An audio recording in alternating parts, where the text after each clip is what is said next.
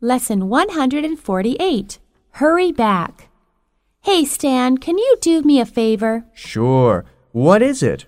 Can you keep an eye on the kids while I go to the doctor's? Okay, but hurry back.